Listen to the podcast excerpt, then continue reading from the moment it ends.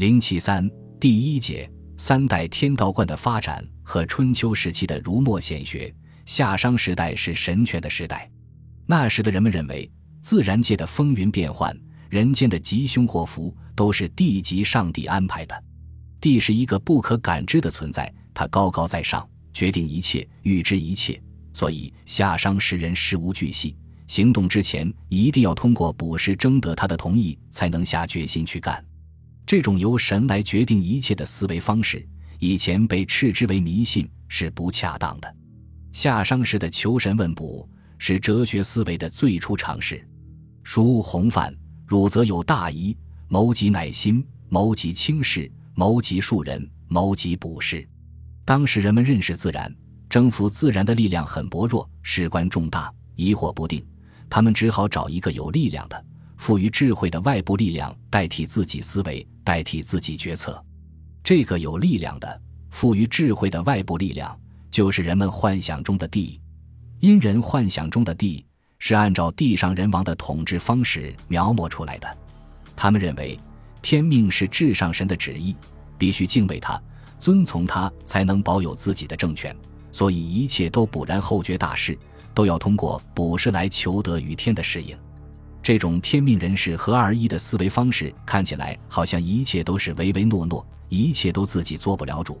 但实际上，这也是因人以自己独立的人格来掌握自己命运的一种方式，是自觉地认识世界、适应世界的一种方式。只不过他们自己觉得无法确切地了解客观世界，只能仰求于地罢了。周初敬德思想的出台，用德对因人盲目的天命观念做了否定。这是周人思想的一大进步。周人警告自己的继任者：“天位匪臣，民情大可见。如果不敬德，不严格约束自己，就不能保有天命。”这实际上是给天命增加了新的内容。这种靠仁德来维持天命的思维方式，是重视人治思想的开始。它表明，从周初开始，天命和人事已不再是合二一的了。天命虽然是最后的决定者。但他已不再直接干涉人间的具体活动，这也可以说是天命被否定的表现。春秋天道和人道的分离，是中国哲学史上的一大发展。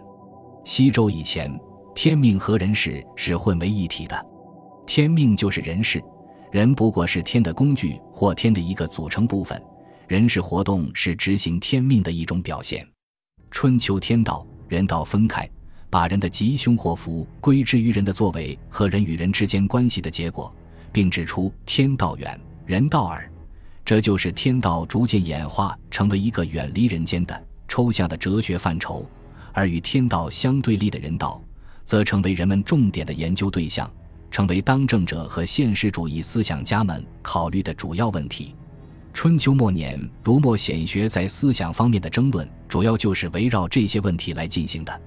他们的争论，实际上是战国百家争鸣的先驱。